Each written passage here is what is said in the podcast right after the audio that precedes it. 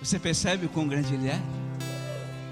Tudo está igual, mas no seu espírito e no seu coração, algo mudou.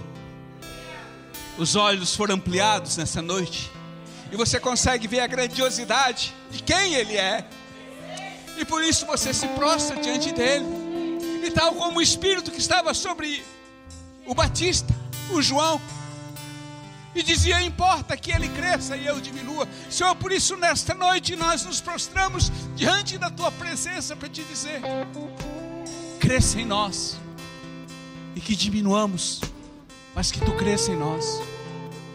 Pai, uma coisa nós suspiramos, queremos te amar cada dia mais e queremos expressar quem tu és, queremos nos identificar contigo te dizer que a nossa identidade não é nossa, é a tua identidade em nós, porque nós queremos expressar quem tu és. Então manifesta o teu querer, o teu agir e a tua identidade em cada um de nós. Amém. Amém. Podemos aplaudi-lo de novo, igreja?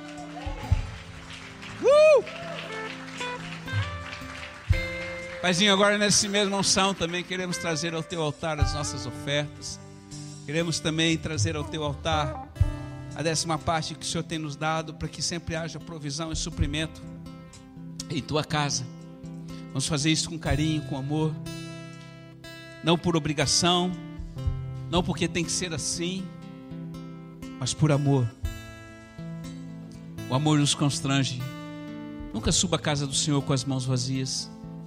Sempre traga um coração apaixonante, mãos levantadas, e faça com que sempre haja provisão em tua casa. E eu quero sempre fazer lembrado de que é um princípio. Aqueles que são filhos, mantêm a casa do pai com a provisão. E ele diz: Olha, provai e vede se eu não rasgar as janelas do céu e abençoar vocês com bênçãos sem medidas. Por isso, não retenha as melhores sementes são guardadas para o plantio seguinte e eles vão produzir frutos maiores. E este é um princípio. Com generosidade, quando eu observo o princípio do meu tempo com o Senhor e também com a minha provisão, o meu suprimento que Ele me dá para Ele. Seremos bem-sucedidos, amém? Por isso Ele é nosso pastor e nada nos tem faltado. Tem faltado algo para você, filhinho? Nada absolutamente nada. Talvez você possa dizer: Ah, pastor, falta sim, falta isso, falta aquilo. Olha, mas três coisas eu passei para você garantidamente que Ele tem te dado: casa, alimentação e vestuário. Essas três coisas cobrem o teu corpo, alimentam a tua carne e te dão um abrigo. Ele não deixa faltar isso aos que são dele. E se está faltando, existe algo errado. Reflita sobre isso. Amém, queridos? Mas estamos muito felizes por tudo que Deus tem feito. Às vezes você pode ficar perguntando, pô, essa igreja agora, ela só fica falando de coisas, de missões, e é missão, é tocha, é fogo. Mas eu quero dizer que, nesta manhã eu estava ali na torre orando, e diante daquele sol magnífico, contemplando as obras do Altíssimo, tanto numa simples é, folhinha que ali tinha, porque aquele jardim nosso ali é um jardim magnífico, né? É impressionante que quando eu estou ali, eu estou com a mesma e recebo a mesma unção do jardim lá em Jerusalém. E eu queria dizer para você, querido, que é muito fácil a gente se acostumar com as coisas. E tem uma coisa que eu vigio sobre a minha vida, é sobre isso. E eu queria dizer para você que isso é importante.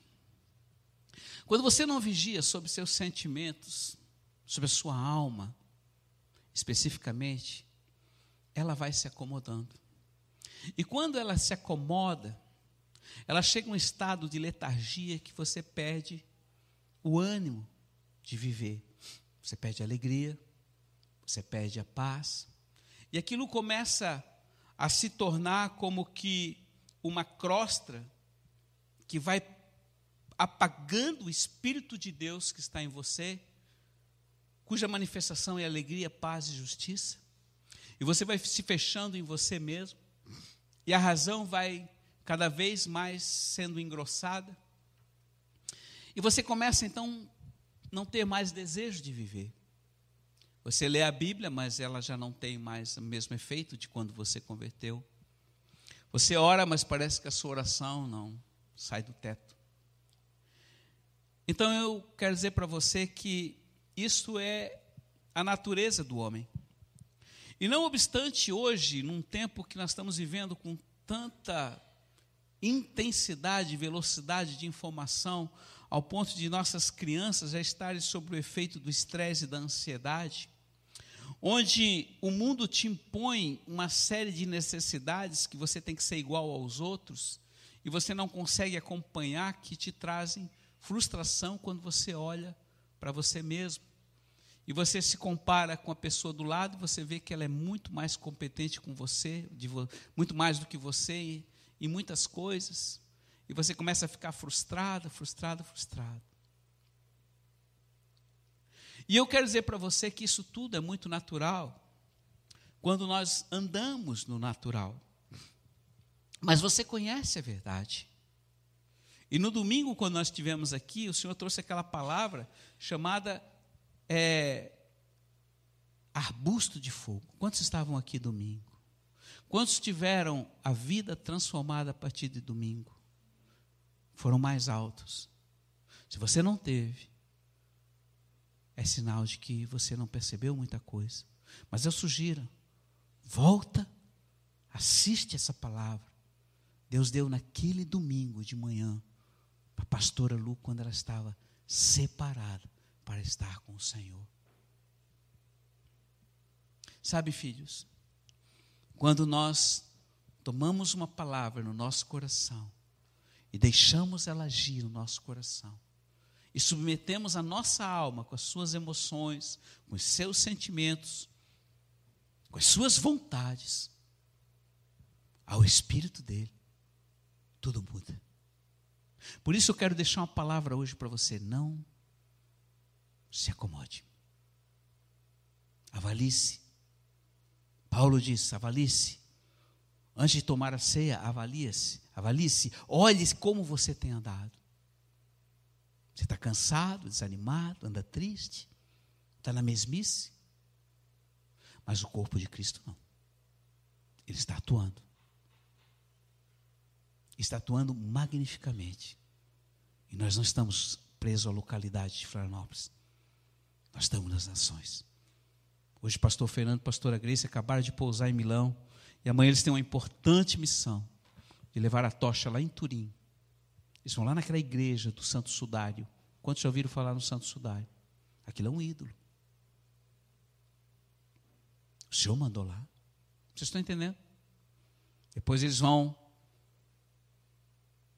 para Verona, para quem sabe levantar um altar de adoração e oração lá, porque Deus enviou. E vão continuar a missão até semana que vem, percorrendo a terra, porque Ele mandou. Wesley e Rebeca estão em Jerusalém. Rebeca disse: Olha, pastor, muito obrigado, porque eu não imaginava está vivendo tudo isso nessa cidade. O que é isso? Sabe o que é isso? Amor. Amor que foi motivado por uma ação. Não basta dizer para ele eu amo. Não basta você dizer para a pessoa que está junto de você que você ama. Porque amor é atitude, amém?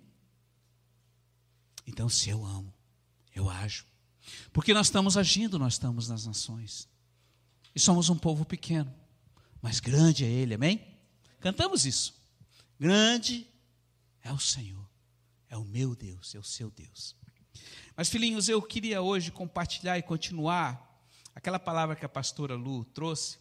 Então você abre a sua palavra em João capítulo 4. João capítulo 4. Alguém lembra do que, que se trata João capítulo 4? Alguém lembra? Se olhar para a Bíblia essa passagem, ela me toca profundamente. porque eu quero me encontrar com aquela que conheceu um homem. Quem era essa mulher, pastor André? Como é o nome dela? Uma desconhecida? Uma mulher que estava à margem da sociedade porque era rejeitada pelas demais, que chegou num horário impróprio, meio-dia, o sol tórrido, porque a maioria das mulheres que iam pegar água no poço, que era a função delas, ou iam de manhã ou final de tarde. Mas ela não podia estar com as outras porque ela tinha uma vida religiosamente distorcida. Andava em pecado, era uma mulher pecadora, insaciável. Já tinha tido cinco maridos, nenhum deles prestava. E o quinto que ela estava também não, não saciava o, o vazio do seu coração. Uma mulher que, de tudo que ela passou, eu podia dizer que ela não era depressiva. Ela estava e continuava lutando. E ainda mais, ela adorava o Senhor no Monte Gerezim. Porque naquela época, os samaritanos tinham uma vida dúbia, eles tinham sido, infelizmente, aquela região de Israel tinha sido invadida por babilônicos, por, por outros povos pagãos, e ali houve uma mistura, eles se misturaram com alguns, com alguns pagãos, com pessoas que não eram da linhagem de Israel, então havia uma grande divisão. Os judeus detestavam eles, não falavam com eles, mal passavam naquela terra. Mas a palavra diz que Jesus Aquele homem estava passando ali por Samaria, porque ele ia para Cafarnaum e ele tinha que passar ali. E ele entrou numa terra em que ninguém gostava de passar. Mas ali ele foi encontrar com uma mulher, uma única mulher. E ele sentou, diz ali, meio-dia, sol tórrido, à beira do poço de Jacó. E de repente veio a mulher, com aquele cântaro. Ei, mulher, dá-me de beber. Aquela mulher parou, talvez na primeira vez nem deu trela para ele, porque jamais um homem fala com uma mulher. Mulher, estou com sede. Dá-me de beber. Quem és tu que falas comigo? Sendo eu samaritana e tu judeu, eu sendo mulher, como tu falas comigo? Ah, mulher, se soubesse quem eu é, quem eu sou, tu não me pedirias mais água.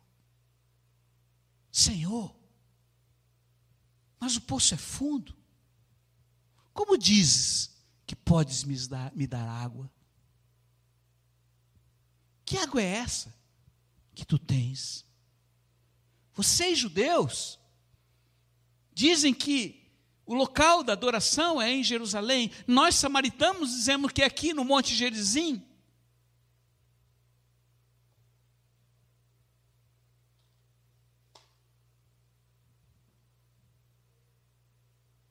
mulher, nem aqui e nem em Jerusalém. Mas aqueles que adoram meu Pai e são encontrados por Ele, com uma adoração verdadeira em espírito. Como pode falar isto, Senhor? Eu não estou entendendo. Vai e chama teu marido. Eu não tenho marido, Senhor. fosse sincero. Cinco já tivesse. E esse que tu tens agora, apenas vive com eles. Senhor, vejo que tu és um profeta.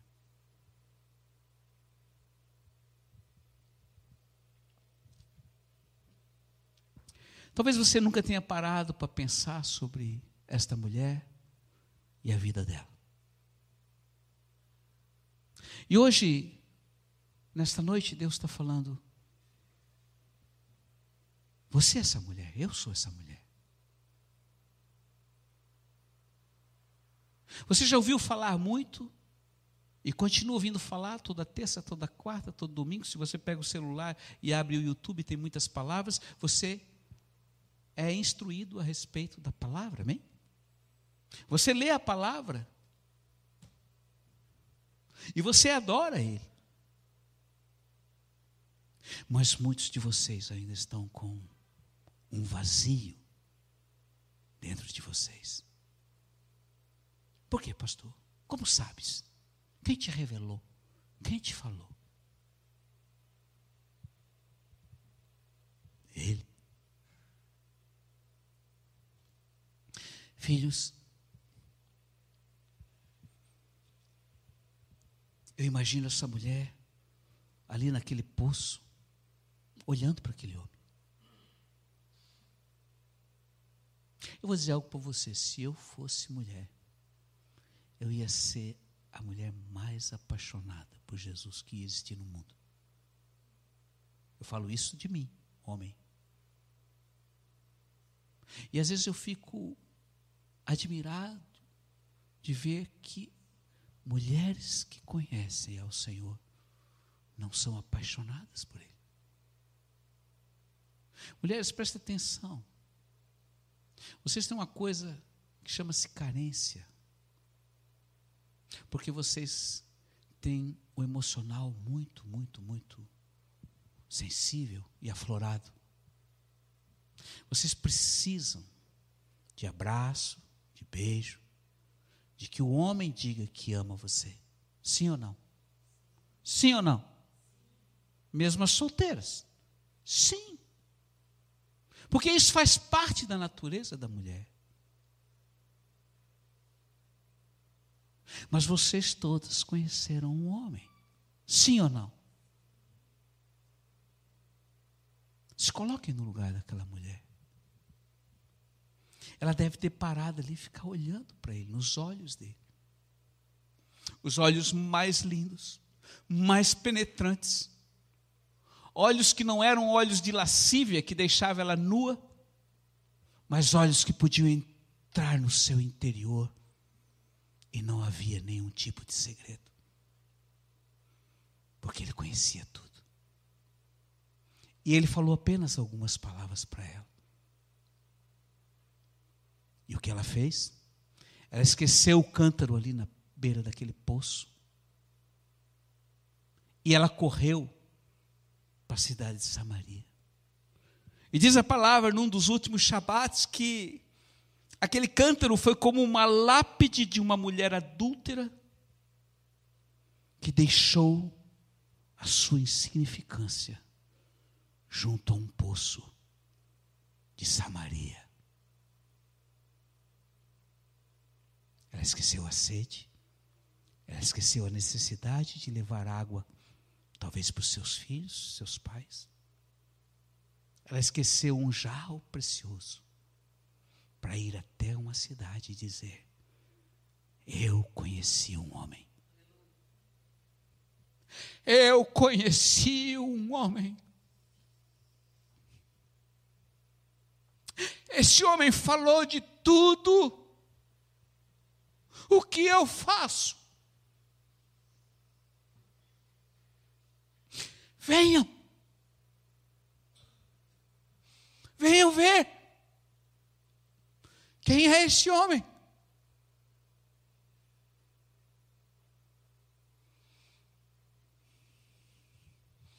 E a palavra diz que, nesse meio tempo, os discípulos chegaram e disseram: Mestre, o que estás fazendo? Trouxemos comida. E ele disse: Uma comida eu tenho.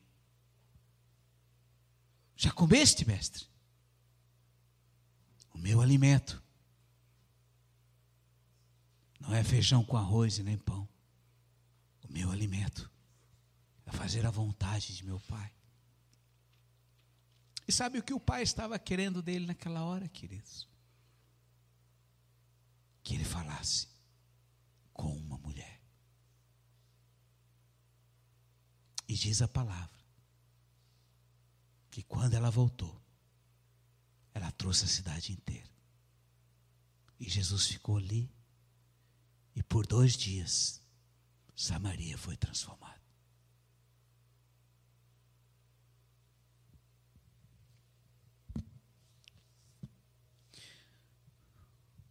Hoje, este homem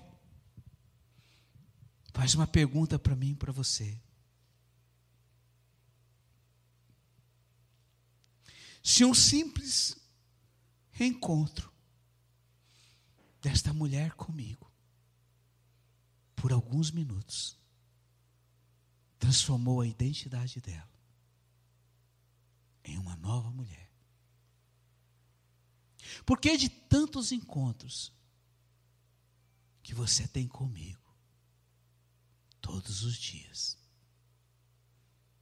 você não permite que eu transforme você. Por quê? Porque está difícil. Porque a pessoa que está do meu lado não me ama? Porque eu estou com dívidas? Porque eu estou doente?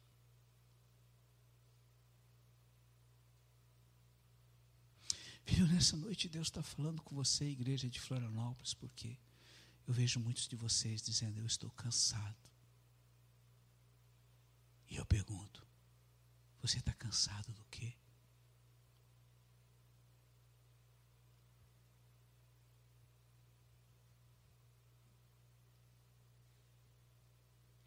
Aquela mulher,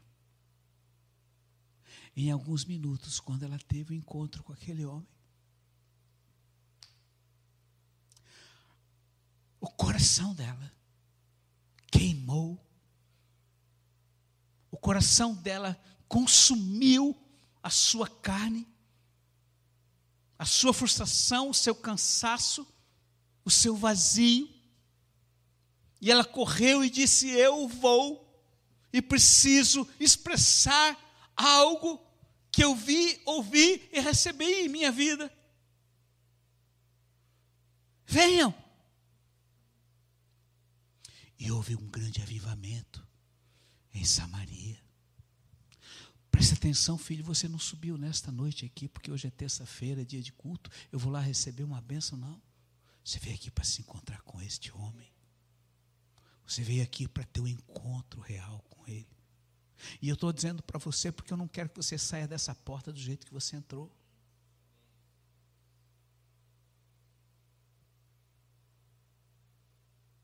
E eu quero alertar você uma coisa.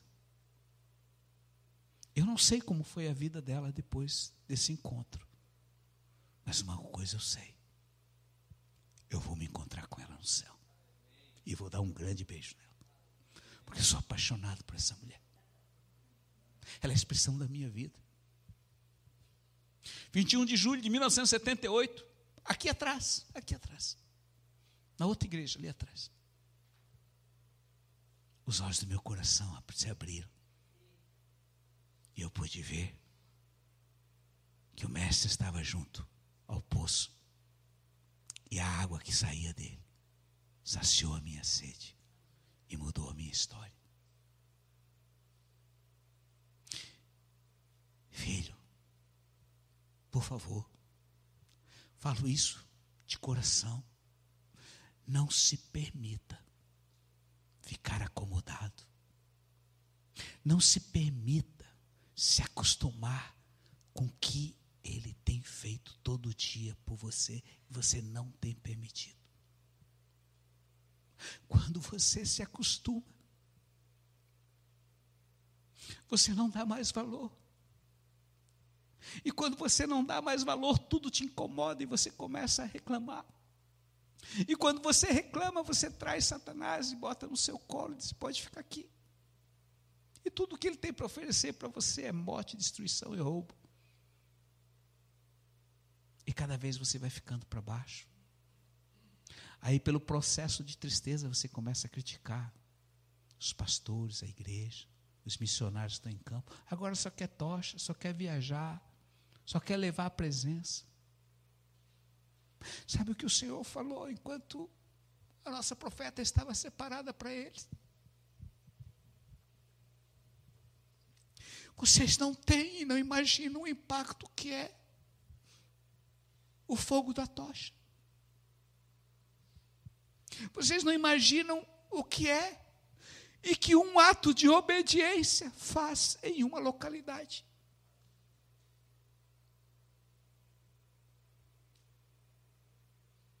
E meus filhos, lá de, de Portugal, no sábado à noite, depois de já ter sábado à tarde, depois de ter participado de uma batalha, eu liguei e disse: vão a tal lugar e levem a tocha em tal capela. E um deles perguntou: Pastor, o senhor mandou ir aí? O senhor deu alguma palavra para a gente ir aqui, nesse lugar? Eu disse: Não, mas vão. E quando terminou, nós já saímos, pastor, acendemos a tocha. Sabe quantas pessoas tinham lá dentro daquela capela? Cinco pessoas. Sabe o que o Senhor me falou? Eles vão encontrar esses cinco no céu.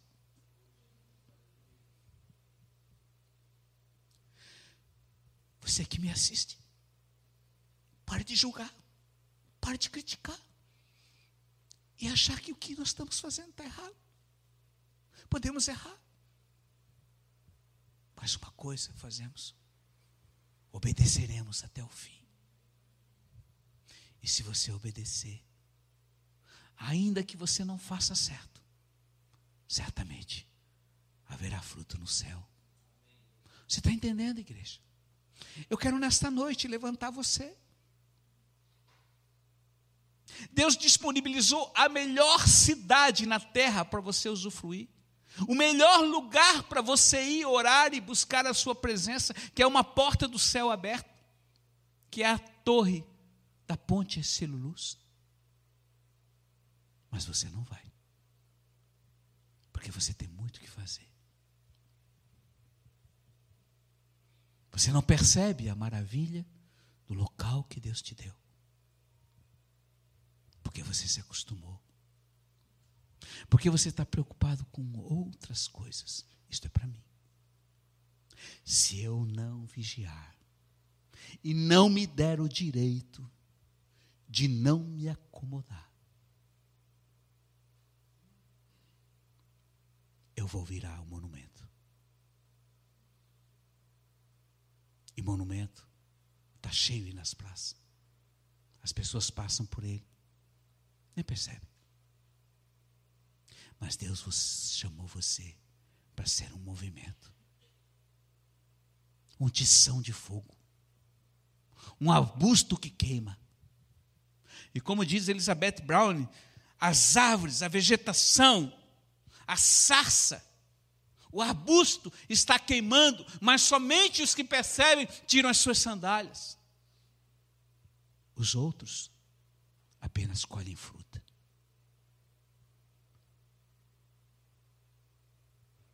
Faço uma pergunta, igreja, para você, não precisa me falar. Qual o fruto que você está produzindo para Ele? Não é cobrança.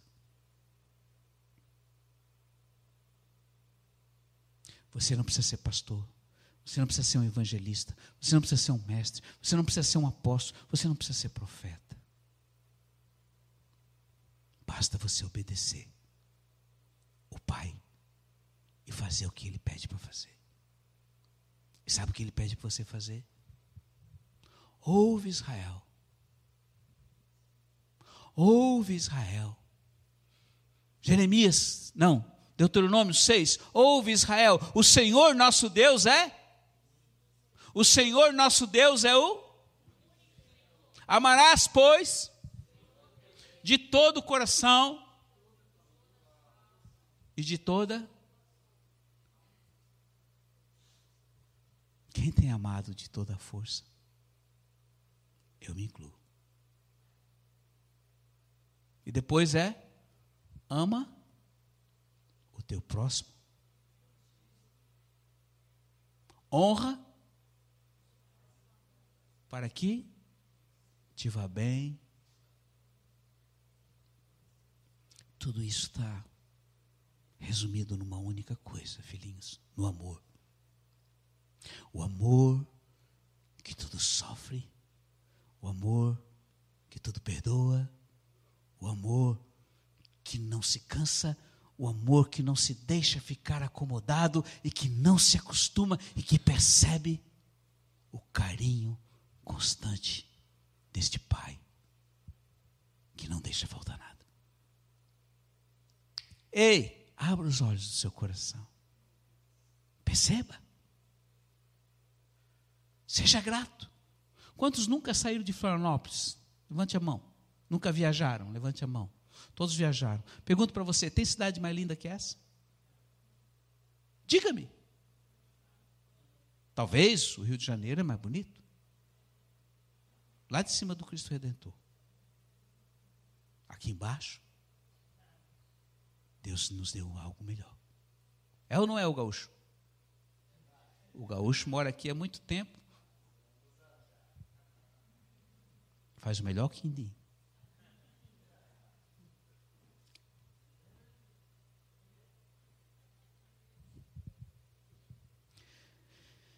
Filhos, preste atenção o tempo já está avançado. Mas essa mulher recebeu uma identidade. E eu quero lembrar vocês da palavra que Deus deu domingo, que fala a respeito dessa identidade. E ela diz aí: a igreja precisa compreender a essência da unção do reino. À medida que você se mover na identidade dele, você provará o sobrenatural de Deus. Não se permita ser um monumento. Se movimente. Se movimente nele. Saia de junto ao poço e vá se encontrar com pessoas que também estão adorando a outros deuses, ou adorando a si mesmo, a sua carne, ao seu ídolo, ao seu corpo, que estão todo dia na academia, nada contra, mas cujo a sua aparência e o seu visual é mais importante do que aquele homem, e vivem uma vida insaciável, tentando preencher o vazio com exercício que é bom para a saúde, mas muitas vezes é danoso para o espírito. Então ele continua. Quando você tem revelação dessa identidade, você descobre que a sua identidade não tem valor. Mas que a identidade dele em você é divinamente sobrenatural e reflete glória, a glória do Rei. Que amor é esse? A sua identidade pergunta: quem sou eu? A identidade dele em você diz: Você é meu filho. Amém? Você é filho? Você é filho. Ei, por que você está mendigando? Um dia, o pastor André estava lá em Brasília, nós estávamos lá conversando no meio de uma mesa de um shopping. Ele disse: Ei, eu tenho um pai que morreu, que ressuscitou e me deixou uma herança. Ei, tudo eu posso nele. E quando ela falou aquilo, eu digo: Uau, eu não tinha pensado nisso.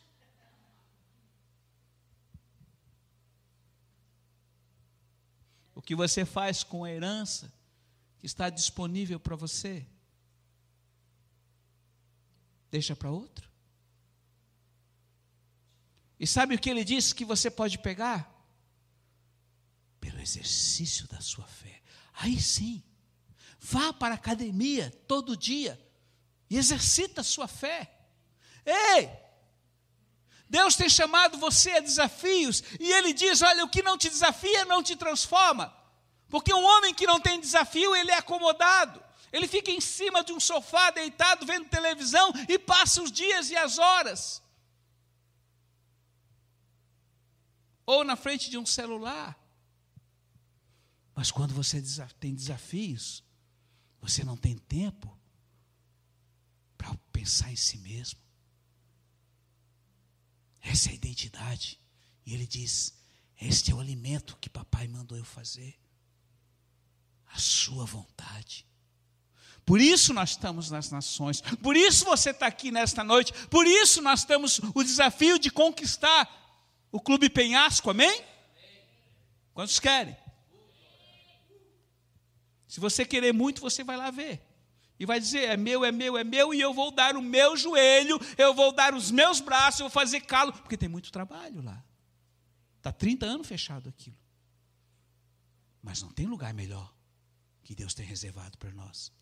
O tempo, talvez dessa casa, está acabando, como acabou a porta de esquina. Mas tem desafios. E para mim não é tanto financeiro quanto de trabalho. Você está disposto a ter uma nova casa? Você está disposto a ter uma casa que tem um visual 360? Ou pelo menos 180? Você está disposto? De contemplar as montanhas, o mar e as maravilhas que o Senhor fez nessa cidade tão linda? Ao invés de ficar confinado aqui dentro que nada chega a não ser parede grossa? Ei, quanto você vai querer disso, filho? O seu desejo ah, mas aqui é bom, fica perto do colégio, eu fico aqui, a minha vidinha aqui no centro, como é bom aqui. Eu durmo aqui depois do almoço, eu fico aqui. Bom! Confesso que é bom, eu amo isso aqui. Como eu amava a porta de esquina. Eu hoje não sinto mais saudade da porta de esquina, né, pastor Deus? Por quê? Porque Ele é um Deus de novidade. Ele é um Deus que quando Ele te chama para alguma coisa e você vai, nunca vai ser igual. Os cultos não são iguais quando você se encontra com Ele. A vida não é a mesma diária quando você tem uma vida constante com Ele. Você está entendendo? Porque Ele não é um Deus enfadonho, um Deus de mesmice. Ele é um Deus de novidade. Ele diz: Ei, perceba e acorda, eis que estou fazendo algo novo. Quantos querem viver o novo? Oh, aleluia, eu estou velho, mas eu vou viver cada dia mais novo. Porque a palavra diz que Ele se renova. Agora, se você não quiser, querido, sabe o que vai acontecer com você? Nada. Tem que querer muito. Você quer subir a Jerusalém o ano que vem? Ore muito, busque muito, clame muito. Ele vai te levar, porque é o sonho dele que você lá esteja, naquele jardim. É uma questão de fé. E é isso que nós temos para oferecer. Ele. Lembra da identidade. E eu vou encerrar. Quero falar a vocês novamente que eu não estou cobrando. estou alertando. Porque com a carne, eu conheço essa carne. Se eu confiasse nela e servisse a ela, ela ia estar nesse momento na frente de uma televisão vendo Netflix. Ela estaria numa rede tomando uma cervejinha. Porque é isso que a carne gosta. Mas quando ela é confrontada com o espírito, ela bebe do sangue e vai derramar sangue, para que aquele sangue que foi derramado na cruz do Calvário possa trazer vida àquele que deu a vida por cada um de nós. Deus está chamando nesta noite Deus está dizendo: você não é um, um apêndice nesse corpo, você não é um Zé Ninguém nesse corpo, você é uma pessoa atuante que tem um ministério e foi chamado, e a confiança do Pai está sobre sua vida. E tudo que você tem que dizer é: eis-me aqui, as minhas mãos estão aqui, Senhor, então eu usarei, eu farei o que o impossível se manifeste através de mim, apesar de mim.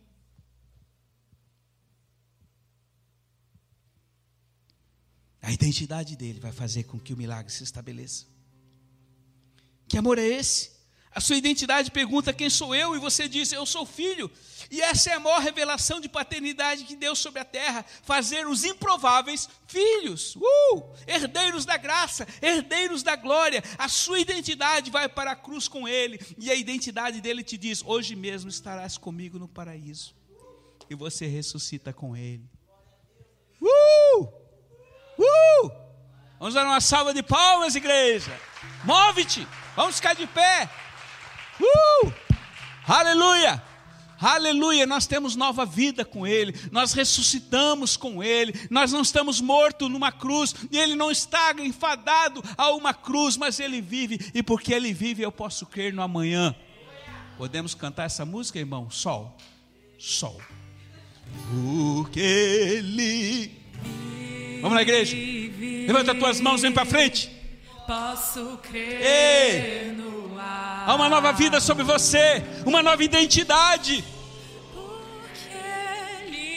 Ei, declare, declare. Você em casa, declare. Levanta as tuas mãos, ainda que desafinado. Mas eu bem sei,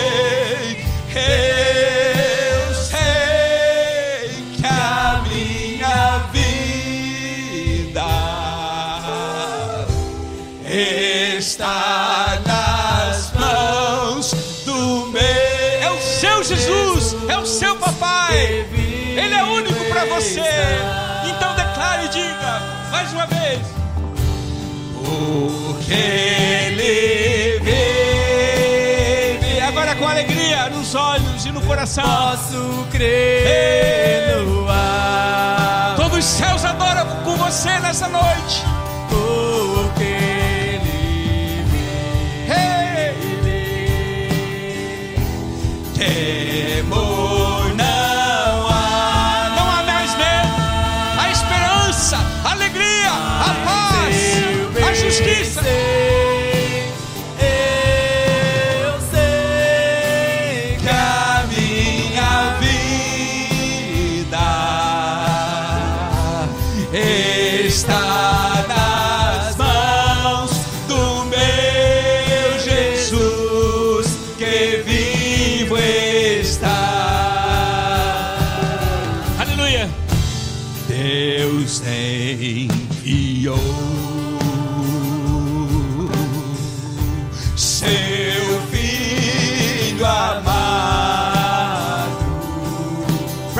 salvar e perdoar.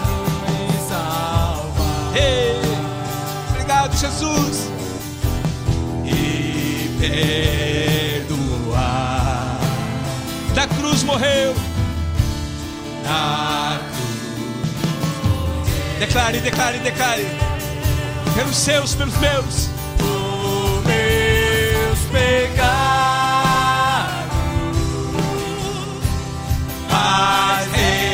Ressurgiu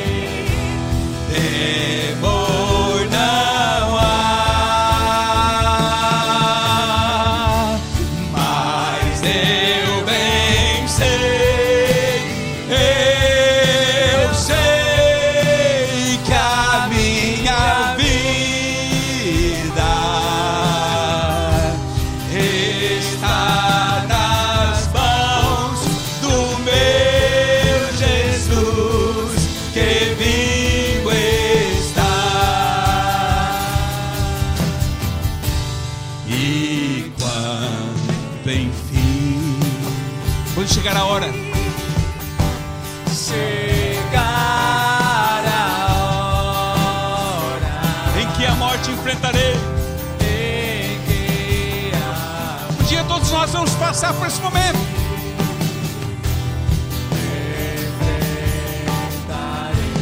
Você vai ter que enfrentar, mas como enfrentará? Sem medo, ei, sem medo. Ele será visto, ele será visto em tua vida, tua casa, tua família, isso é fé, isso é fé, isso é fé.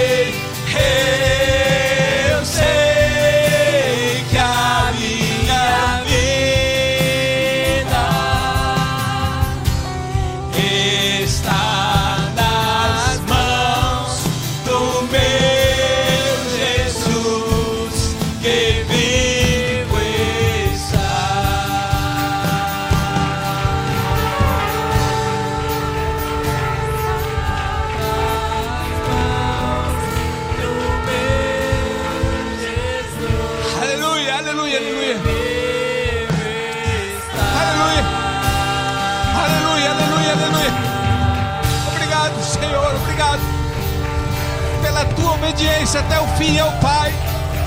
Obrigado porque não desististe, Senhor. Nós estamos aqui para te dizer: conta conosco. Nós vamos até os confins da terra. Nós não, par- não pararemos.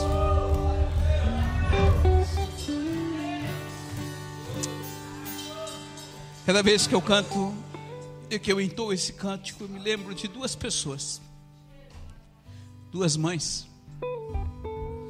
Uma é a dona Frida, minha querida mãe que já está na glória, cujo amor pelo Senhor, através dos seus olhos azuis, eu pude e aprendi a amar o Senhor.